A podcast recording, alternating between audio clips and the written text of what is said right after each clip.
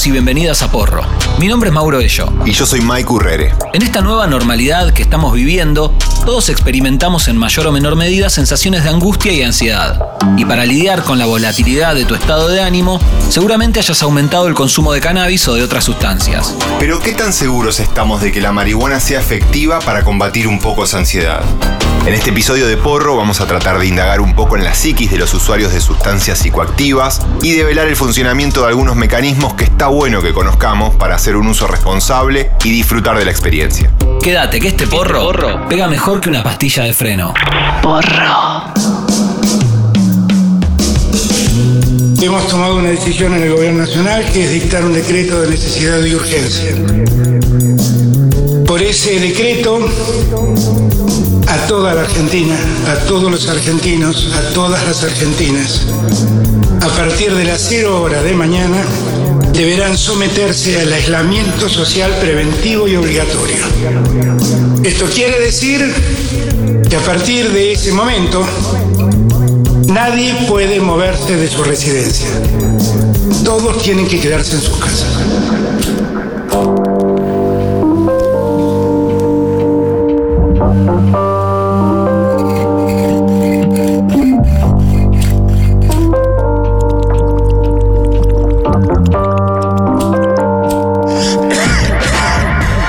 19 de marzo, cuando el presidente decretaba el aislamiento social preventivo y obligatorio, todavía medio que nos reíamos de los barbijos y nadie se imaginaba que hoy íbamos a estar buscando cómo combinarlo con la ropa o googleando barbijos inteligentes. Para los que cosechamos pre-cuarentena o en las primeras semanas de guardarse, eso parecía toda una tranquilidad. Y es que lo era, realmente. Pero con el transcurso del tiempo nos fuimos dando cuenta del aumento de nuestro consumo, o quizás durante la cuarentena lo que era un consumo esporádico terminó siendo diario.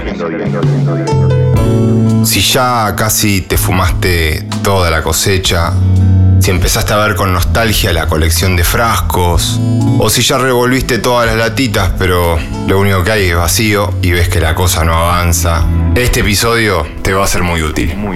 Porro. Entonces ya teníamos problema con eso, ya teníamos problema con el consumo de cannabis que también venía en franco aumento y ahora el consumo de todo lo que es psicofármacos, antidepresivos, ansiolíticos y los hipnóticos. ¿Por qué? Porque todo el mundo está en una anarquía de horarios en general. ¿Y la cocaína? Para mí tenés que pegar dos tizas, rica, rica, amarga. Porro. Más allá del chiste, según datos del Sindicato de Farmacéuticos y Bioquímicos, en 2019 se vendieron 132 millones de unidades de psicofármacos, lo suficiente como para drogar tres veces a todo el país. A principios de este 2020 proyectaban superar las ventas del año pasado. Lo que no se esperaban era el boom por la pandemia. En otras partes del mundo, donde el churro es legal y además considerado un bien de primera necesidad, como Nueva York, la demanda de cannabis creció un 150% desde que comenzaron las restricciones por el coronavirus. Sin dudas, el encierro y el aislamiento nos afectaron psicológicamente de distintas maneras. Y uno de los síntomas que más escuchamos en boca de los usuarios de cannabis es la ansiedad. Mi nombre es Luciano Lutero. Luciano Lutero es doctor en Psicología y Filosofía de la Universidad de Buenos Aires. Es docente e investigador en la Facultad de Psicología y en la de Filosofía y Letras. Y autor del libro Más crianza, menos terapia de Editorial Paidós, entre otros. La ansiedad es algo de lo que de alguna forma hay que tratar de curarse. Porque la ansiedad es un mecanismo, o el resultado de un mecanismo, ¿no? Que produce o que lleva a estar todo el tiempo como generando respuestas parciales. Rápidamente lleva a un circuito que es que aquello que hoy te resolvía la ansiedad, mañana te despierta la ansiedad. La ansiedad se basa en el desplazamiento. Entonces, si de repente yo calmaba mi ansiedad comiendo, al día 2 tengo ansiedad comiendo. Puede ser que alguien encuentre un alivio, eh, ¿no? digamos, en, el uso del cannabis para la ansiedad, pero el mecanismo de la ansiedad es más fuerte que el de un objeto. ¿no? Y entonces el desplazamiento es el problema. la ansiedad importa siempre mucho distinguirla de la angustia, en el punto en el que en la angustia, digamos, no es que uno deja de estar ansioso y está bien. Por lo general la gente que se empieza como a, a curar de la ansiedad empieza a estar más angustiada. Angustiado quiere decir padeciendo un conflicto, encontrándose a veces triste también. Pero sin embargo la tristeza es un afecto de mucha elaboración uno pasando por la tristeza logra repensarse a sí mismo, logra reencontrarse, ¿no? Mientras que la ansiedad es un afecto que todo el tiempo te tira para afuera y te lleva a buscar algo y a su vez otra cosa y el mecanismo de la ansiedad es fundamentalmente el desplazamiento, ya sea la angustia o bien la tristeza, son afectos del reencuentro uno se transforma a sí mismo. Lo, lo que vuelve tan complicada la ansiedad es que es un afecto que no te permite transformarte a vos mismo. Te tiene en actividad permanente, ¿no? Y en ese sentido yo creo que, que justamente es como una mala regulación de la intensidad.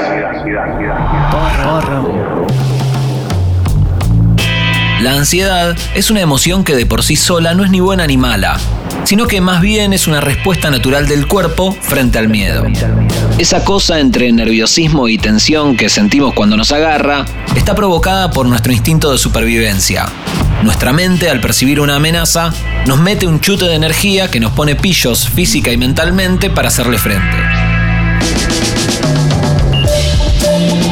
Niveles normales, la ansiedad funciona como un mecanismo adaptativo y no representa ningún problema para la salud. El problema es cuando la mente nos tira falsas alarmas y vivimos como en un estado de alerta constante. Cuando la ansiedad se vuelve patológica, causa un gran sufrimiento y en algunos casos extremos nos recluye e invalida socialmente. Los problemas de ansiedad son parte de los males de la modernidad y por lo tanto los usuarios de cannabis no quedamos afuera de eso. Pueden aparecer por un montón de factores, como por ejemplo si estás bajo una situación de mucho estrés, también puede haber una predisposición genética o formar parte de un comportamiento aprendido de nuestros padres si es que afrontaban los problemas desde la ansiedad.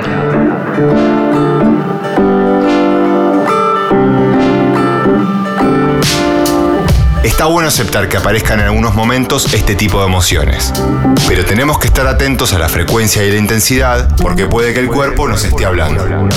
Aunque si las condiciones ambientales son favorables, la ansiedad no debería aparecer, o al menos no como un problema.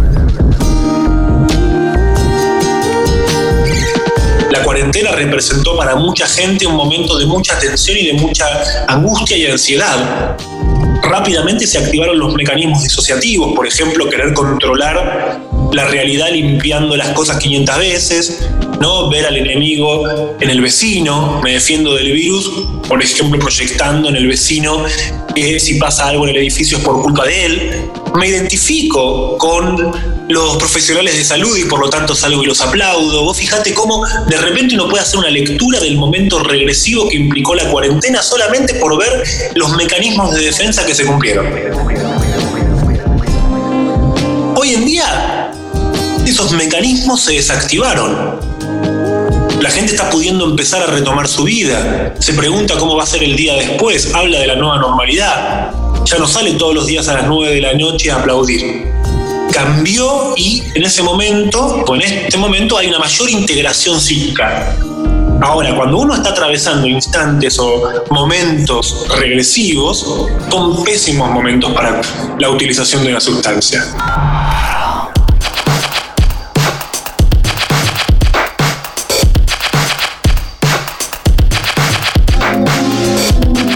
Muy común que en contextos así nos agarremos de sustancias que generan placer tratando de encontrar un equilibrio o un estado de bienestar, como los ansiolíticos, que ayudan a bajar la ansiedad, pero que en realidad no resuelven la raíz del problema y en definitiva terminamos pateando todo para adelante. El mundo laboral, bajo el lema de la productividad y el estar siempre haciendo algo, nos explota. Y la ansiedad también aparece como respuesta a eso. La cuarentena lo que hizo fue enfrentarnos de cara a una ansiedad que ya teníamos de antes y que veníamos tapando con las tareas de la rutina diaria. ¿Cómo llegamos a no saber descansar? También hay que disfrutar de no hacer nada y dejar de asociar el ocio a no ser productivo.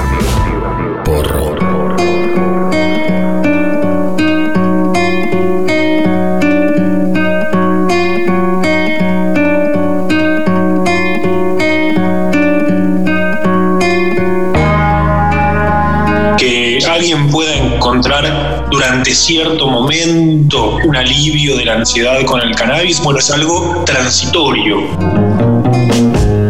No hay algo lineal, ¿no? De que el cannabis viene justamente a resolver la ansiedad, porque la ansiedad es un mecanismo muy primario. Psíquicamente es muy endeble implica cierta dificultad para reconocer fronteras en uno mismo, cierta cuestión de poder desbordarse fácilmente, ¿no? Digamos, la, el trabajo para resolver la ansiedad es más psíquico, ¿no? Y es mucho más de uno con uno mismo. Y puede ser que la utilización del cannabis venga, ¿no? Digamos, a apuntalar eso pero también es cierto que puede ocurrir muy fácilmente que se desplace la ansiedad como efectivamente la caracteriza el desplazamiento, ¿no? Digamos, al uso ansioso del cannabis que es malísimo. A algunos usuarios, la marihuana en principio les funciona de manera distractiva y relajante. Pero hay muchas personas intensas o muy ansiosas que encuentran en el porro una sustancia que los altera. Si sos de los que antes te prendías uno para bajar la ansiedad, pero ya no te pega y le estás entrando al rosin como loco buscando repetir la experiencia perdida, quizás no sea por ahí. Porque el tema no pasa por si el churro nos baja o nos sube la ansiedad. El problema está en querer resolver a través de una sustancia algo que se resuelve por otro camino, mucho más trabajoso y sin soluciones mágicas o inmediatas. Sobre el porro se suele depositar mucha ilusión. Pero en realidad la respuesta a la ansiedad no la vas a encontrar en ninguna sustancia. Puede que te apague los síntomas momentáneamente, pero lo más piola, edificante y enriquecedor sería encontrar la raíz de eso que nos angustia o nos pone nerviosos. Y para esto puede que una buena opción sea hacer terapia.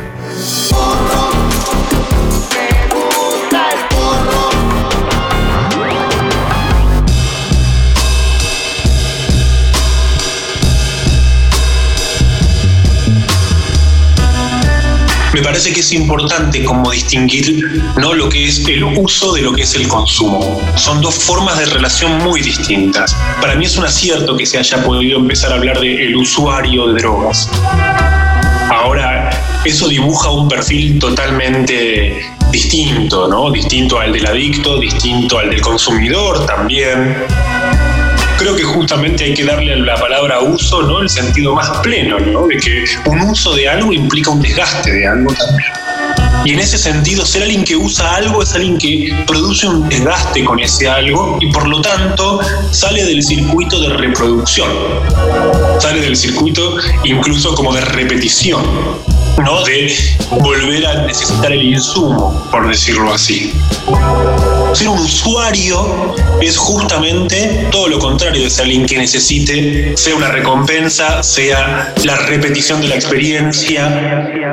Es más bien un uso que todavía creo yo que necesita una pedagogía muy específica en nuestras sociedades idea de uso es muy importante porque introduce justamente la necesidad de pensar la relación con el objeto desde el punto de vista de un desgaste y que el desgaste sea tal, o sea, que incluya la pérdida de ese objeto. Y eso rompe con la lógica de poder reencontrar el objeto. Lo perdí. Y ahí es cuando pierde la gracia el porro. Con la repetición constante de la experiencia, eso que antes formaba parte de un ritual especial se va licuando hasta, casi sin darnos cuenta, convertirse en algo ordinario y sin gracia. Porque si hacemos mal uso del cannabis, corre riesgo esa relación que tanto nos gustaba con el objeto. Lo gastamos. Si sentís que el porro ya no te pega como quisieras y casi que generaste anticuerpos al THC, quemar mil churros puede que no sea la solución. Es más, puede que eso también sea parte del problema. De todos modos, es justo decir a favor del porro que si se desborda el consumo es bastante más amigable para con la salud que otras sustancias que podemos encontrar en cualquier casa. Imagínate en este contexto el daño al hígado que tendrías si reemplazaras el consumo de cannabis por alcohol o el quilombo que podría generarte en el bocho el exceso de ansiolíticos. ¡Hola! ¿Cómo les va a ustedes? Porro. Podcast de cannabis.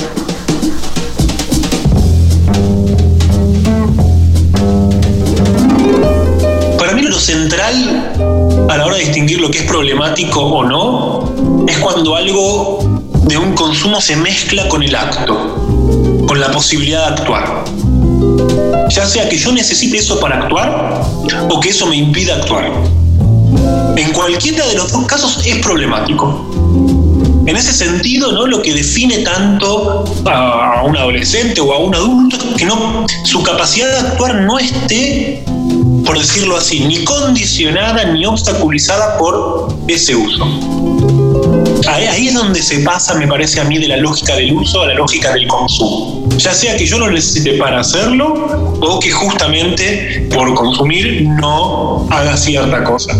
Si la esfera del acto está separada de la, de la utilización de la sustancia, en ese punto permanecemos aún dentro de la lógica del uso porque ahí puede, por ejemplo, utilizarse ya sea para estimulación, para pensar, para un montón de efectos, ¿no? pero que no tienen que ver específicamente con la realización de un acto. Para mí la lógica del uso está muy vinculada a la fantasía y al sostén de la fantasía. Ahora, cuando yo necesito para poder enfrentar la realidad, realizar mis actos, ya sea una sustancia o necesito correrme de la realidad o de, lo opresivo, no, ahí en ese punto, ¿no? Digamos, a la realidad se la enfrenta por otras vías.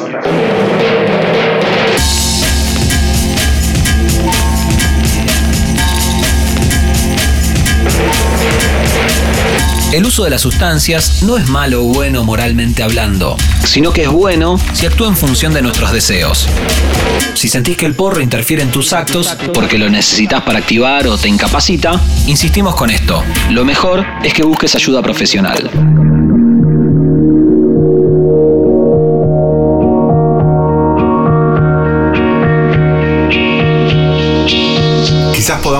La cuarentena para algo más que aprender a preparar masa madre.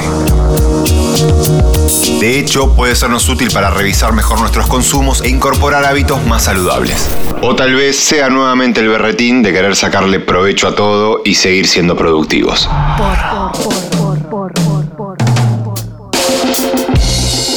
Para ser un buen usuario de sustancias hay que tener una personalidad integrada.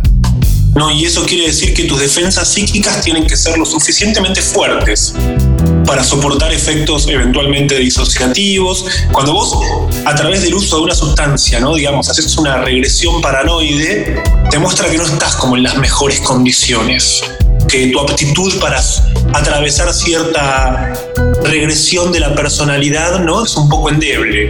Creo que, que, lo que se juega a veces en la frase del me pega mal no quiere decir que siempre te pegue mal, ¿no? Digo, no, no habla esto de una estructura de personalidad, eso puede deberse a motivos muy puntuales, ¿no? Puede deberse a situaciones muy coyunturales, no es que también hay personas que un tiempo durante una circunstancia le pegó re mal y en otra circunstancia no, ¿no? Digamos, tiene que ver mucho con algo de, de la integración de la personalidad de la persona en el momento en el que va a utilizar cierta sustancia. No es algo que se puede hacer en cualquier momento, no es algo que se puede hacer de cualquier manera, ¿no? Este, ser un usuario de sustancias rompe con la lógica del hábito.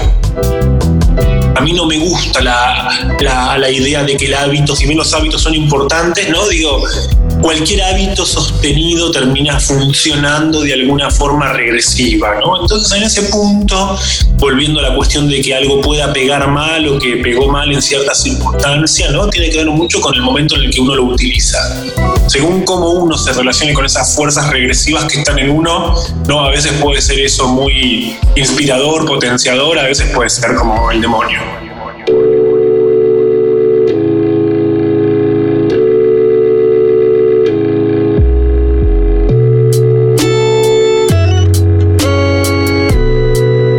Más indicado para enriquecer la experiencia sería entender o conocer con qué recursos contamos previamente para bancarnos el hecho de estar en un estado de conciencia alterado por una droga.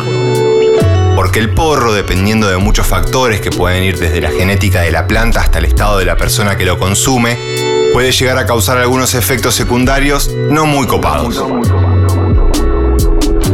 tan importante estar atento a la dosis como al momento en el que hacemos uso de la sustancia. Así te evitas que esas secas que sentiste que iban a ser una buena motivación para sacar a pasear al perro, te terminen poniendo medio persecuta y te quedes en casa esperando que pase el mal momento con la correa en la mano y el Bobby remanija esperándote. Incluso con sustancias psicodélicas que son más fuertes que la marihuana, se suele hablar del set and setting, que se trata de preparar no solo el escenario donde se va a consumir la sustancia, sino que además el usuario se prepara unos días previos a la experiencia. Probablemente, si sos un viajero experimentado, esto te parezca un poco extremista para el porro. Pero si todavía no te iniciaste o tenés alguna amiga que no probó, puede servirte en caso de que lo tengas que guiar, así no se desconan sus primeros vuelos. Porque el cannabis puede ser parte de una experiencia espiritual muy constructiva, como de una secuencia paranoica que te aleje de la sustancia y de sus beneficios. Y si bien todo es porro, no es todo lo mismo. Entre las distintas cepas podés encontrar infinidad de combinaciones de químicos naturales propios de la planta que pueden tener diversos efectos. Esto no quiere decir que conocer la cepa con nombre, apellido, porcentaje de THC, CBD, terpenos presentes no sea útil. Pero en principio basta con estar atento a los efectos que te causa uno u otro para que comiences a usar el churro como una herramienta más que como un hábito.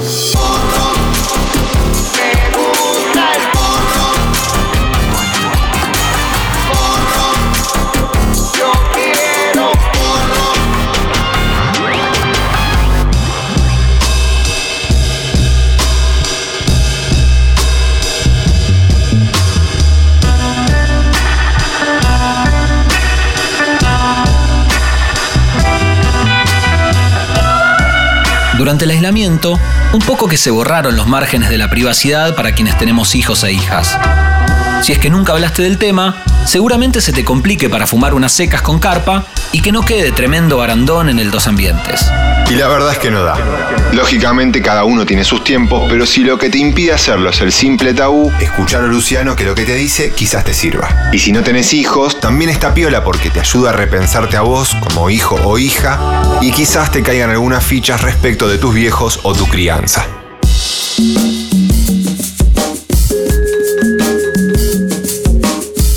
Muy importante romper con la idea de lo recreativo. Para mí la idea de re- recreativo es muy nociva. Lo que es recreativo es estupidizante en última instancia. También implica salir eso de la lógica moral que está bien y de lo que está mal. Y también implica salir en relación con los hijos de un punto de vista que es el de creer que los hijos nos copian, que es una posición muy pasivizante para los hijos, ¿no? Como que a los hijos no hay que decirles ciertas cosas porque si uno se las dice las van a hacer o si te ven lo van a hacer. O este, creer que si uno inicia o acompaña a un hijo en algo, eso es una manera de incentivarlo. De un lado o del otro, se está pensando siempre al hijo desde un punto de vista pasivo. No se piensa que un niño aporta mucho a la relación con un padre y sobre todo aporta mucho a no querer ser como ese padre o esa madre, ¿no? Digamos, quiero decir, en ese sentido, está lleno de hijos de fumadores que no quieren saber nada con fumar, está lleno de hijos de fumadores que se han fumado no necesariamente porque sus padres fueron fumadores, sobre todo porque creo que cuando estamos hablando del uso del, del cannabis en la relación padre-hijo, principalmente la forma en que aparece es el fumar, ¿no? Digamos, ¿qué pasa si mi hijo me pide fumar, ¿no? O si mi hijo quiere fumar, si yo le encuentro a mi hijo cannabis. Tampoco me parece que haya que dejar de tener en cuenta en este punto que el fumar, independientemente del cannabis, es un tipo de acción, de práctica que históricamente tiene un valor muy específico. El fumar por sí mismo es un acto de placer. Entonces lo que se pone en juego ahí es cómo comparto una relación de placer con mi hijo cuando, por ejemplo, si soy el padre, tengo que ser alguien que más bien funcione como límite. O sea, fíjate que en ese punto lo que se está discutiendo es un modelo filiatorio. Y es un modelo filiatorio donde la transmisión de padres a hijos es eminentemente normativa y sobre todo consiste en ser padres desde el punto de vista de la prohibición. Y eso lo que produce por lo general es la fantasía de que si yo comparto algo placentero con mi hijo o lo inicio a mi hijo en algo placentero, eso el efecto que va a producir es algún tipo de exceso. Ahora, esa es una especie de gran mito cultural que excede al cannabis y que muestra cómo se inserta el cannabis en toda una estructura afiliatoria que es la de nuestras generaciones precedentes. Porro.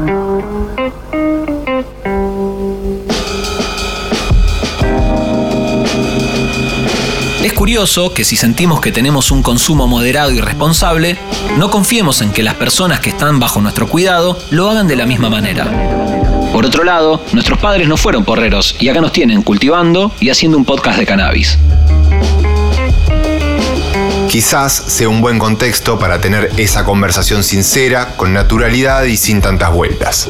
Con una mirada menos dramática acerca de qué es el cannabis y cuáles son sus efectos y consecuencias, para minimizar los riesgos asociados al uso. También es muy importante saber o escuchar qué piensan ellos o qué saben acerca del tema. Hablar de esto con tus hijos e hijas sin sesgos no solo ayuda a que formen criterio propio para tomar mejores decisiones en el futuro, sino que además te convalida como referente educativo.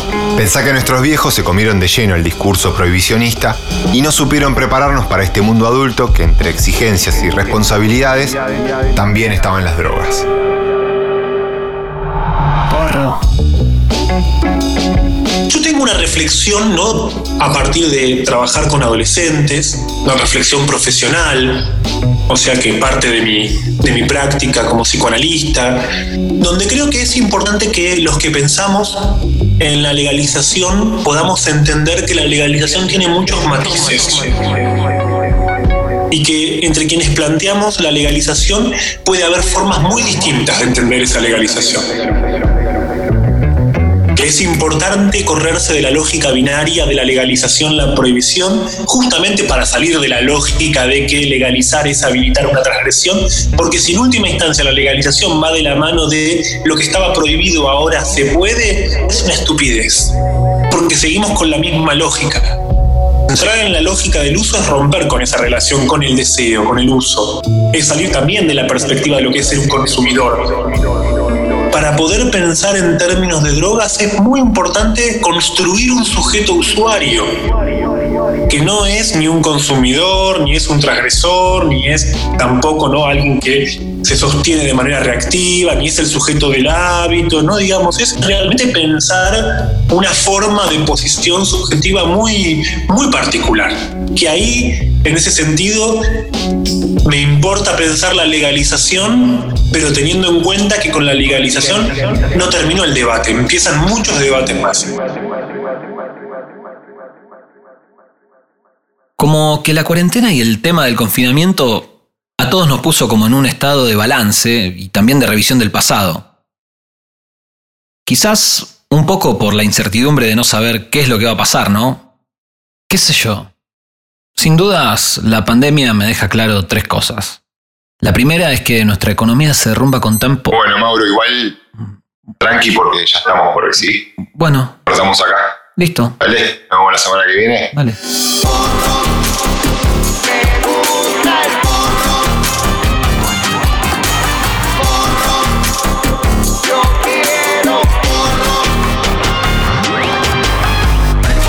Este fue el último episodio de la primera temporada de Porro. Esperamos que les haya gustado.